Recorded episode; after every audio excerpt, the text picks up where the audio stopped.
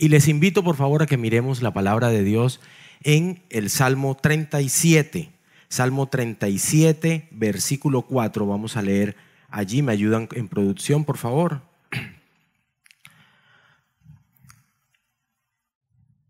Deleítate, ¿lo tienen?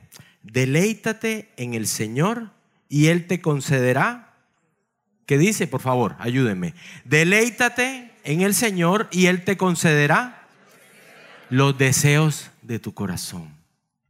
¿Quién tiene deseos en su corazón hoy? Por favor, repito, ¿quién tiene deseos en su corazón hoy? Si usted no tiene deseo en su corazón, bueno, avise ahorita para que hagamos una oración especial por usted, pero lo necesitamos, ¿sí? Necesitamos tener anhelos, necesitamos tener deseos. Y efectivamente los tenemos. Y no somos los únicos que los tenemos.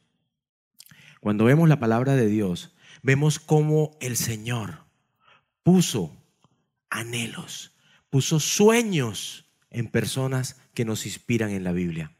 Y vemos de pronto un Pablo que tenía una pasión enorme por poder predicar la palabra de Dios a todas las personas, judíos, no judíos, a los gentiles, y eso hizo Pablo. Vemos un Moisés que tenía un sueño y era que su pueblo fuera libre y saliera de la esclavitud a la cual estaba sometido cuando vivía en el territorio de Egipto. Pero los que han tenido sueños no solamente son Pablo o Moisés, sino que nosotros también. Amén.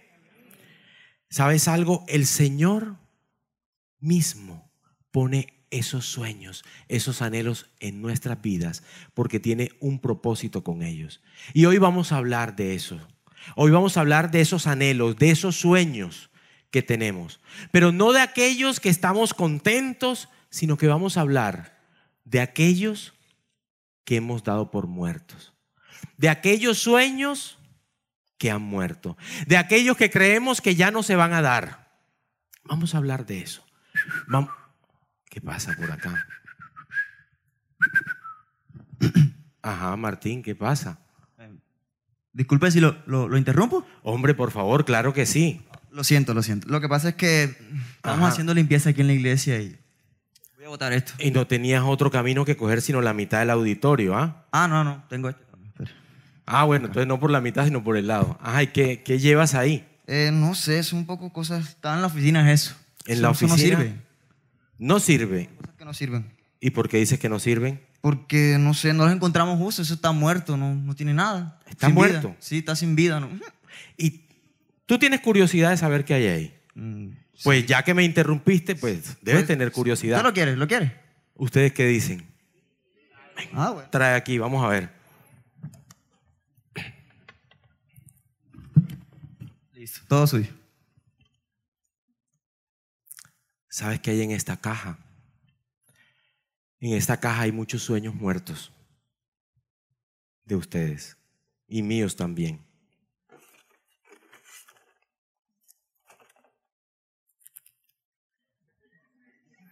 La platica que no llegó y que estuvimos ahí orando y clamando y vea, no llegó. Y la deuda creciendo. Mira esto. La llamada del trabajo que nunca sonó. Nunca sonó. Dios está hablando de tu vida. Aquella llamada que esperaste durante mucho tiempo, pero que nunca fue. Ay, mira esto. La tarjeta de crédito que no se pudo pagar. Y había un anhelo en tu corazón de pagarla. Y no solo la tarjeta, sino las deudas que han estado allí, agobiando y agobiando. Y el sueño de tener una vida financiera libre de deudas se ha muerto. Es que esta caja se llama la caja de los sueños muertos. ¿Qué más hay por aquí? El avión que nunca voló. No salió el avión, ese viaje nunca se dio. No hubo viaje. No hubo viaje. Que porque el dólar subió, que el dólar bajó por lo uno, por lo otro. pero el viaje está ahí. Y cuando lo recuerdas duele.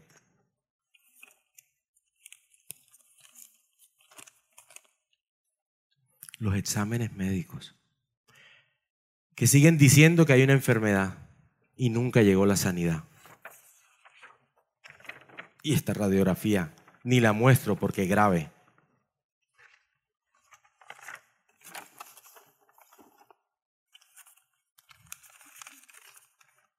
el título profesional que no ha sido, que no fue. Y se quiere, se anhela ir a la universidad, pero no. Y ya te resignaste.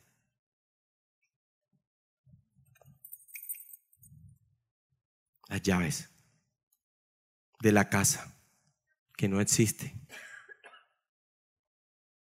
Pero también las llaves de la moto, que no existe la llave del carro que no existe.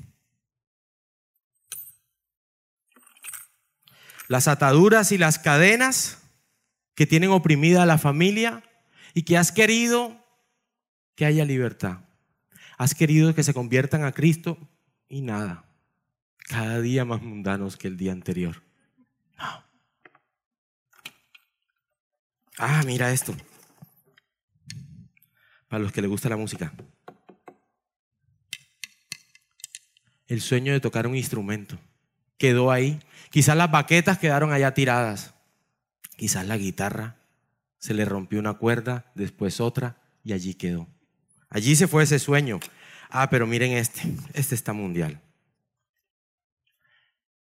El sueño de llevar la palabra de Dios a las naciones quedó allí porque ni siquiera le has podido predicar a tu vecino.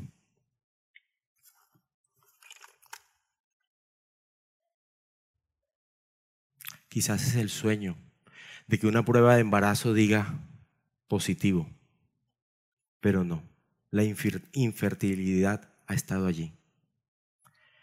O quizás es el sueño de que un anillo adorne tu mano y que el Señor ponga la persona adecuada para compartir el resto de la vida. Y ese anillo no se ve, solo en las joyerías y de lejos. O quizás el sueño es a que los anillos sean reconstruidos, que esa pareja que un día se amó y que el Señor unió, vuelva a estar junta.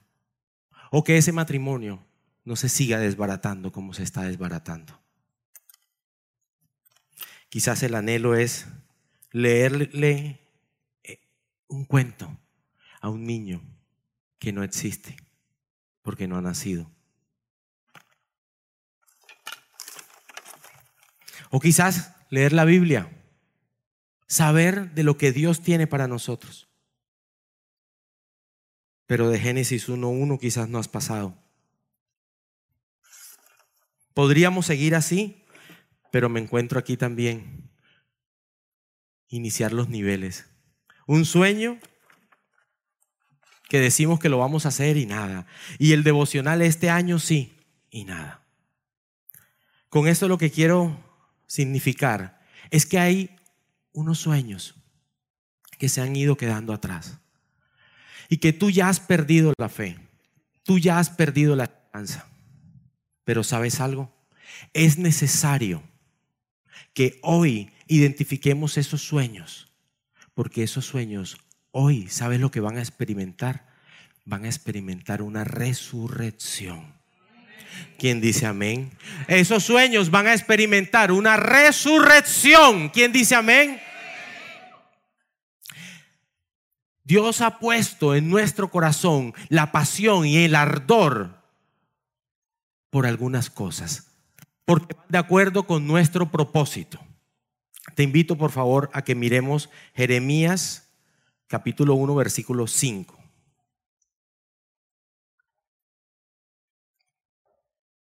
Jeremías 1.5 que nos dice, antes de formarte,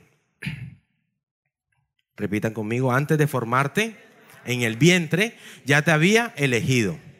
Antes de que nacieras, ya te había apartado, te había nombrado profeta para las naciones. Resulta que el Señor está hablando a Jeremías y le está diciendo, mira Jeremías, antes de que tú siquiera existieras, yo ya tenía un propósito contigo, yo ya te había apartado, yo ya había determinado que tú ibas a ser un profeta, ibas a ser un profeta.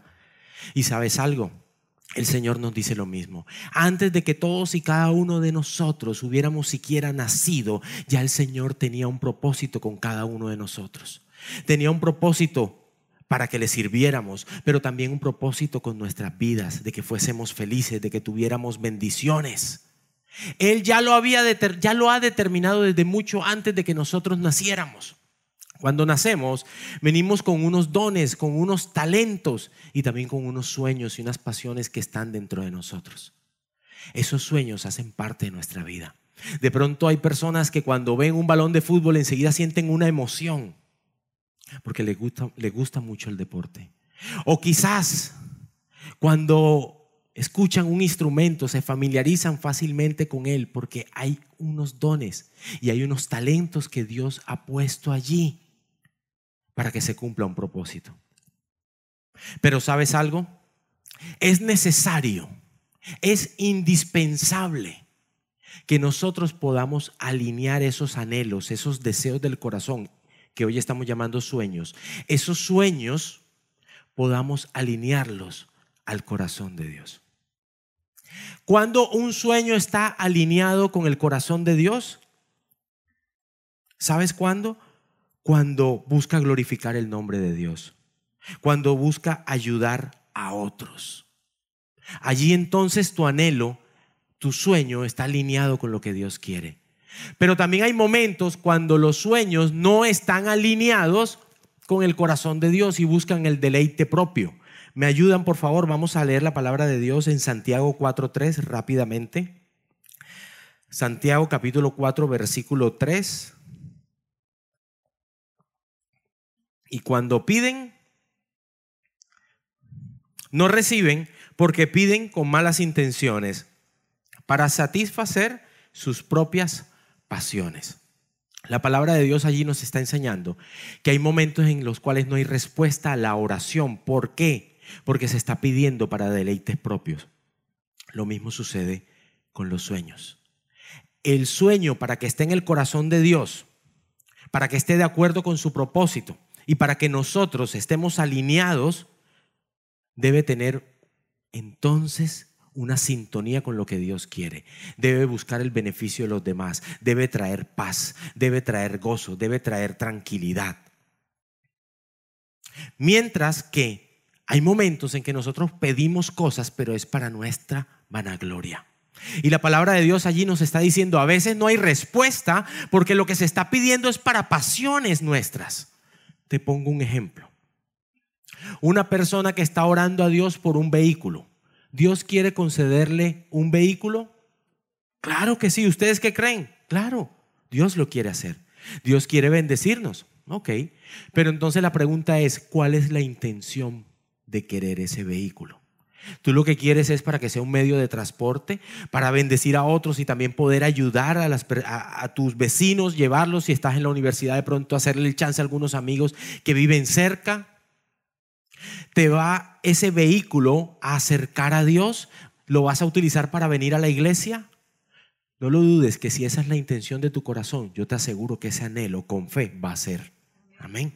Pero si la intención del corazón no es esa, sino que quieres el vehículo es para que tu ego se alimente, para creerte más que otro, para echar, patinarle el carro a la chica que un día te dijo que ya no era más tu novia, hombre, eso es otra cosa. Ese no es un sueño alineado al corazón de Dios. Esos son fantasías. Las fantasías nos van alejando del propósito de Dios. Entonces comenzamos a fantasear, ¿sí? Yo cuando estaba mucho más joven fantaseaba mucho, entonces me acostaba en la noche y no me dormía enseguida, sino que la, mente iba, iba y comenzaba a imaginar y entonces yo me imaginaba que me ganaba el baloto eh, y entonces me ganaba el baloto y con ese baloto iba a hacer esto y, y una cantidad de fantasías. Y en ese momento yo las confundía con sueños y yo creía que yo era un soñador, pero realmente no estaba siendo un soñador. Estaba era perdiendo el tiempo en una serie de fantasías. Es distinto Cuando tú conoces del Señor y le dices, Dios mío, tengo este anhelo. Tengo el anhelo de estudiar porque quiero ser un buen profesional. ¿Dios quiere eso? Sí. ¿Ese estudio me va a alejar de ti? No. Dios no quiere que tú te alejes de Él. Porque tu sueño y la búsqueda de tu sueño jamás va a reemplazar a Dios. Dios está por encima de eso. ¿Estamos? Entonces, tenemos que alinearnos con el corazón de Dios.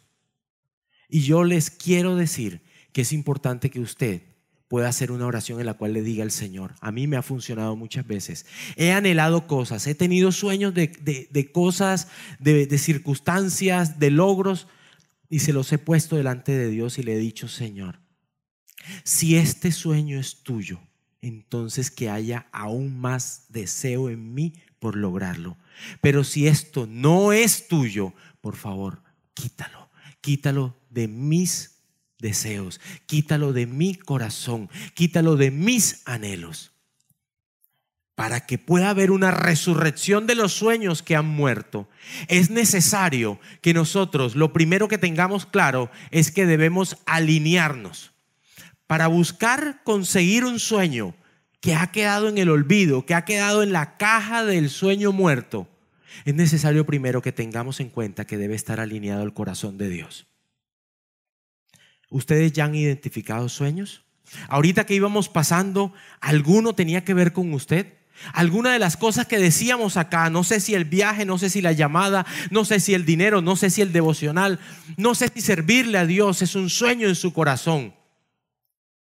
Pero alguno de esos sueños que se ha ido quedando allí en el olvido y abandonado y que hoy podemos llamar un sueño que se ha muerto, para resucitarlo, lo primero debe estar alineado con el corazón de Dios. Debe buscar, repito, darle la gloria a Dios. ¿Tu sueño le da la gloria a Dios? ¿Tu sueño le da la gloria a Dios? Lo que tú anhelas es para ayudar a otros también. ¿O lo quieres solo para tus deleites? No me lo respondas, eso te lo respondes tú con el Espíritu Santo. Hay algo más que quiero que tengamos presente. Lo primero, estar alineado, que tu sueño, hoy estamos hablando de resurrección de sueños, así que no se me duerma, que hoy hay resurrección de sueño en todo sentido. Lo primero es estar alineados al corazón de Dios. Pero ahora quiero que veamos algo. Vamos a la palabra de Dios en el libro de Juan, capítulo 5, versículos 4 al 8, pero ténganmelo allí un momento. Resulta que cuando nosotros tenemos un sueño, cuando tengo el sueño de servirle a Dios, de hacer mi devocional, cuando tengo el sueño de tocar un instrumento y ser un adorador para el Señor, cuando tengo el sueño de que mis deudas puedan ser pagadas y mejorar mis condiciones de vida, tener sanidad eh, financiera, cuando tengo el sueño de tener sanidad física, cuando tengo el sueño de predicar la palabra, cuando tengo el sueño de viajar, en todos ellos se van a presentar adversidades. Hay adversidades, hay enemigos que se van a estar presentando y tú vas a tener que lidiar con eso. Estas adversidades o enemigos, podríamos decir que hay unas internas y otras externas. Las internas, pues nosotros mismos, ¿no? Entonces allí entran los miedos. Hay muchos sueños en su vida que no se han logrado porque hay temor. Y no temor de Dios, porque el temor de Dios es bueno. Estamos hablando de miedo a caminar y avanzar. Quizás te resignaste, y es una palabra que utilizamos bastante. Yo ya me resigné. ¿Te resignaste a qué?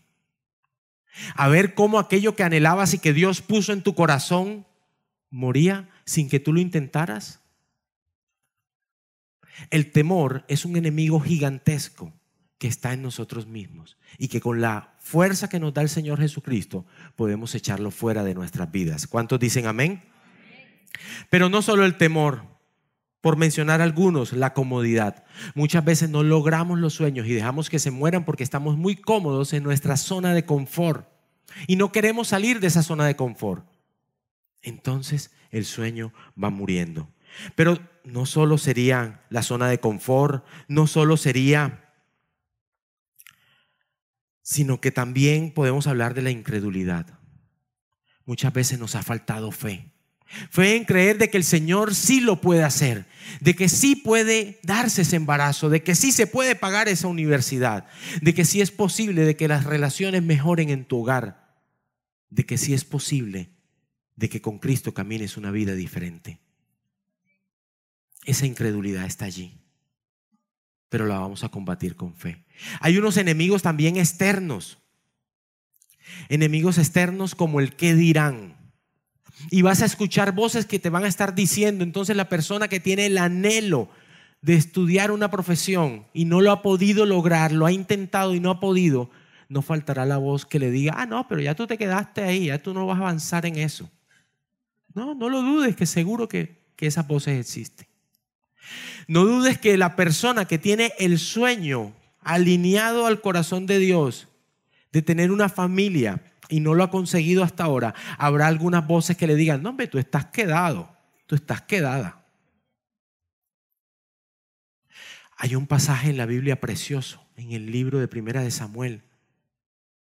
Cuando comienza el libro, hay una mujer, Ana, Ana no podía tener hijos. No podía tener hijos. En esa época no poder tener hijos era algo totalmente diferente a lo que significa hoy. Hoy es una opción, las personas deciden si quieren tener hijos o no, pero en aquella época que una mujer no pudiera tener hijos, en ese contexto histórico, social de la Biblia en el Antiguo Testamento, era terrible. Era como una maldición cargada. Y Ana quería y no podía. Y Penina, otra mujer, la otra esposa de su marido, que en aquella época pasaban esas cosas, ahora no. Penina le hacía bullying a Ana. ¿Sabes una cosa? En tus sueños vas a encontrar personas que te van a, te van a querer hacer bullying. Van a querer estar allí, allí, allí, fastidiando, algunos con intención, otros sin intención. Y es que es algo como de la humanidad, no sé. A veces parece que nos gustara decir es como molestar a los demás. Y en una región tan alegre y tropical como la nuestra, como es la región caribe, este tipo de cosas suelen pasar bastante a menudo. Pero ¿sabes qué? Ana permitió, eh, el Señor permitió que Ana tuviera su hijo. Y el hijo que tuvo Ana no fue cualquiera, fue Samuel, que fue un gran profeta de Dios. Y luego vinieron otros hijos para Ana. A pesar de que se habían levantado algunas voces que decían que no era posible. Se van a levantar voces allí que van a decirte no se puede. Pero ¿cómo así es que alguien de esta familia no va a lograr eso? No, sí se puede lograr. Si nadie lo ha logrado en tu familia, entonces tú serás el pionero. Tú serás la pionera que lo logrará sí es posible. Pero quiero decirte algo. Insisto para que nos vaya quedando en el recuerdo. Necesitamos que nuestro sueño ya lo identificamos. Cada uno ha identificado un sueño. Levante su mano si al menos ha identificado un sueño que se le haya muerto. Ok, lo identificó. Ahora, alinearlo con Dios que esté en el corazón de Dios, que sea para bendición, que sea para glorificar el nombre del Señor. Si no, déjelo, déjelo y no pierda tiempo en fantasías. Pero si eso está de acuerdo con la voluntad de Dios, luche por ese sueño. Entonces, alineados. Ahora les estaba hablando de unos adversarios, de unos enemigos que tienen los sueños, unos enemigos internos y unos enemigos externos. Pero ¿sabes algo? Te quiero decir algo. Debemos permanecer. Vamos a leer qué dice Juan 5, 4 al 8. Juan capítulo 5, versículos 4 al 8 dicen, porque un ángel descendía de tiempo en tiempo al estanque y agitaba el agua y el que primero descendía al estanque después del movimiento del agua quedaba sano de cualquier enfermedad que tuviese más rápido. Y había allí un hombre que hacía 38 años que estaba enfermo, ¿qué más? Cuando Jesús lo vio acostado y supo que llevaba ya mucho tiempo así, le dijo, ¿quieres ser sano? Señor, el Señor respondió, el Señor respondió, le respondió el enfermo, no tengo quien me meta en el estanque cuando se agita el agua y entre tanto que yo voy, otro desciende antes que yo. Había, y Jesús le dijo, levántate, toma tu lecho y anda. Había un hombre que estaba allí, resulta que había un lugar, un estanque, el estanque de Bethesda. Y allí en ese estanque, cada cierto tiempo, un ángel llegaba, agitaba las aguas y el que caía primero en el agua era sano. Pero había un hombre que tenía 38 años con una enfermedad, estaba lisiado, no podía moverse, no podía caminar. Sin embargo, ese hombre estaba allí. Y un día apareció Jesús, hizo su milagro. ¿Qué tiene que ver esto con el sueño? Permanece. Permanece, mantente buscando de Dios, mantente en la congregación. Hay personas que cuando han pasado seis meses y no han logrado el sueño y el anhelo que tienen por el cual vinieron a buscar de Dios, entonces sencillamente no regresan. No, mantente en la iglesia, porque mientras tú permanezcas congregado, mientras tú permanezcas buscando la bendición, cuando tú permanezcas con la expectativa de que algo sobrenatural va a suceder, entonces eso sobrenatural va a suceder. Dale un fuerte aplauso al rey, por favor. Pero dale un, un aplauso fuerte, fuerte, fuerte, fuerte, fuerte. Identificamos el sueño que estaba moribundo, que estaba muerto. Lo alineamos al corazón de Dios y vamos a permanecer a pesar de que hay enemigos y adversidades que van a estar en todo tiempo allí. ¿Estamos? Y hay algo fundamental. Resurrección. ¿Quién quiere resurrección de su sueño? Pero para hablar de resurrección tenemos que leer la Biblia. Vamos rápidamente al libro de Lucas, capítulo 24, versículos del 1 al 6. Mira lo que nos dice. Y te cuento que este es uno de mis pasajes bíblicos favoritos. El primer día de la semana, ¿cuándo es el primer día de la semana? Domingo, muy bien. El domingo, primer día de la semana, muy de mañana, tempranito, estaba amaneciendo. ¿A quienes le gusta madrugar? Amén, qué bien. El primer día de la semana, muy de mañana, las mujeres fueron al sepulcro llevando las especias aromáticas que habían preparado. Especias aromáticas que habían preparado. Y algunas otras mujeres con ellas. Y hallaron removida la piedra del sepulcro. Y entrando, no hallaron el cuerpo del Señor Jesús. Ojo, atención en llegar, la costumbre era esa en aquella época. Las tumbas eran, con, era como una cueva donde había una piedra que, que las, las, era como la puerta de entrada. Y la costumbre era que le llevaban especias al cuerpo. Había sido el día de reposo el día anterior.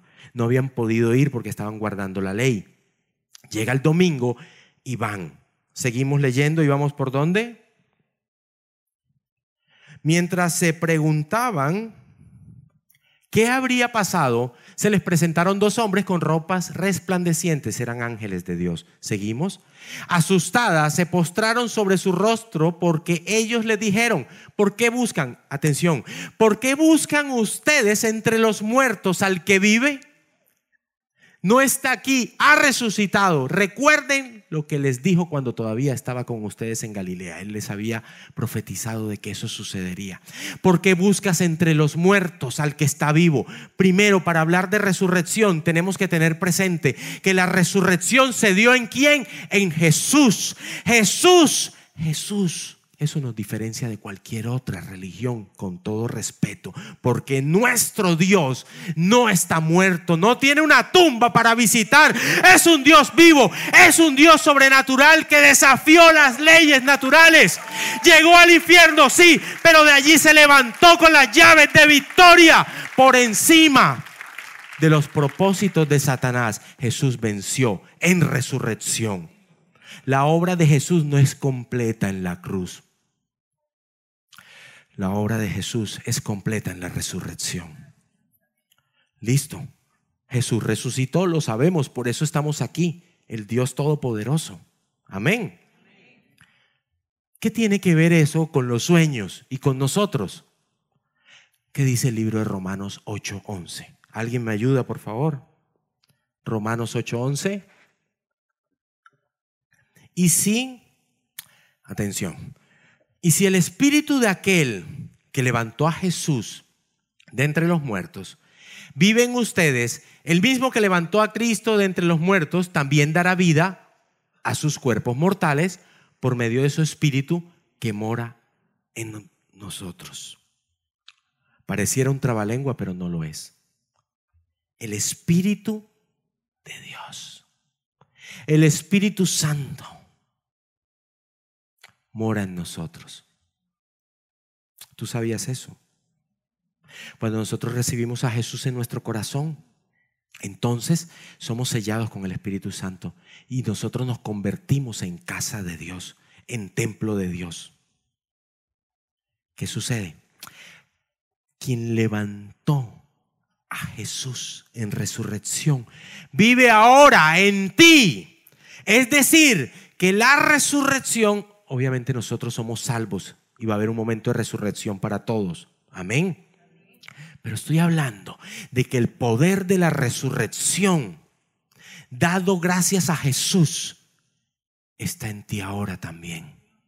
Y es el poder que nos permite, en el nombre de Jesús, poder decretar sanidad. permite, perdón.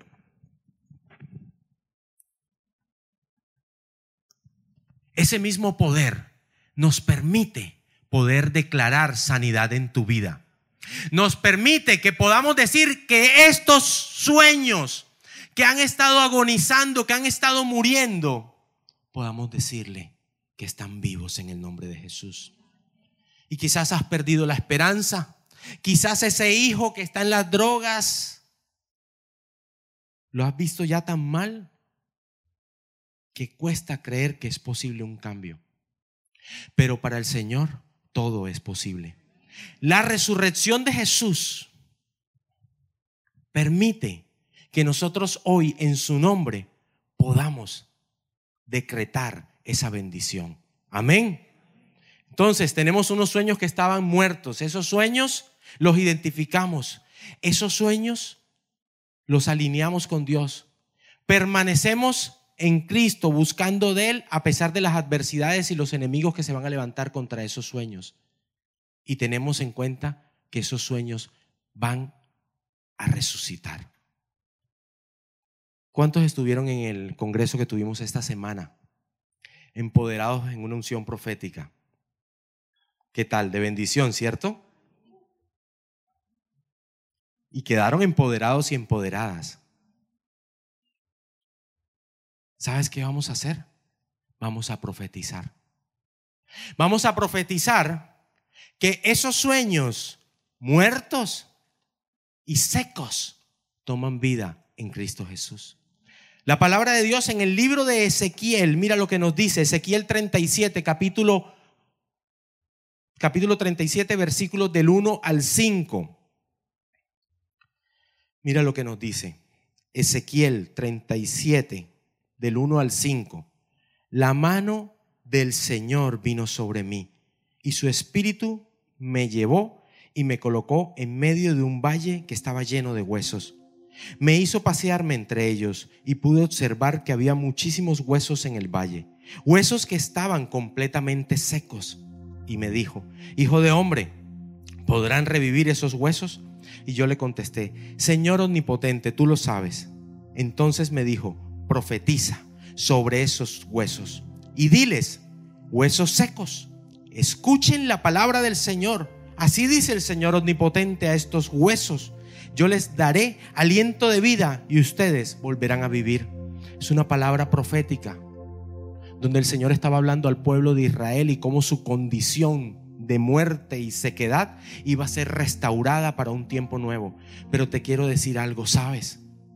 Este es el año de la victoria. Este es el año de la victoria.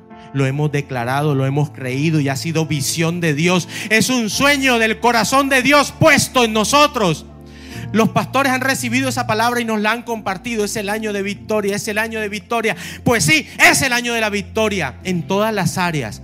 Pero sabes algo, era necesario que identificáramos que había sueños que se habían quedado rezagados y que hoy el Señor quiere que tú desempolves. Porque sí es posible. Es posible. Es posible.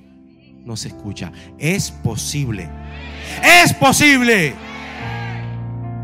Yo te voy a invitar a que te levantes y vamos a profetizar sobre ese sueño. Y aquí tiene que pasar algo sobrenatural. Vamos a declarar en el nombre de Jesús. Y tú dirás, pero esa palabra es del Antiguo Testamento, es del libro de Ezequiel. Sí, es del Antiguo Testamento, voz profética, aplicable a tiempo de hoy. Y vamos a leer esta palabra. Voy a pedir que la pongan nuevamente. Pero donde dice huesos secos, vamos a decir sueños secos y vamos a profetizar que esos sueños se van a levantar. Y vamos a tener unos minutos donde tú vas a entrar en un clamor con el Señor ahí. Y tú vas a pedir. Y vas a declarar, vas a profetizar de que ese sueño está hecho en el nombre de Jesús. De que esa sanidad está hecha en el nombre de Jesús. Y dice el libro de Ezequiel 37, 1 al 5.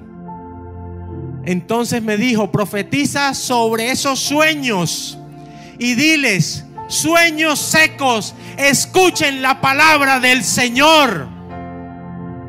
Así dice el Señor omnipotente a estos sueños. Yo les daré aliento de vida y ustedes volverán a vivir. Escucha, yo les daré, dice el Señor, aliento de vida y volverán a vivir a esos sueños secos y muertos que estaban allí en ruinas, que estaban allí acabados. Pero hoy el Señor quiere que tú te levantes en fe. Y mira, sueños que han muerto y la imagen es gris y triste, porque ha sido la tristeza con que hemos visto cómo esos sueños se han ido quedando atrás. Hoy el Señor quiere que los saques adelante. Hoy el Señor quiere que tú te alinees con su corazón. Hoy el Señor quiere que tú permanezcas firme, buscando de su palabra, buscando de su poder y de su autoridad. El Señor quiere que tú entiendas que en Jesús hay poder de resurrección. Y el Señor quiere que tú y yo ahora, en este momento, declaremos que aquello que era ruinas, que aquello que estaba seco, que aquello que estaba muerto es posible y toma vida. Porque de lo seco el Señor levanta vida, el Señor levanta vida.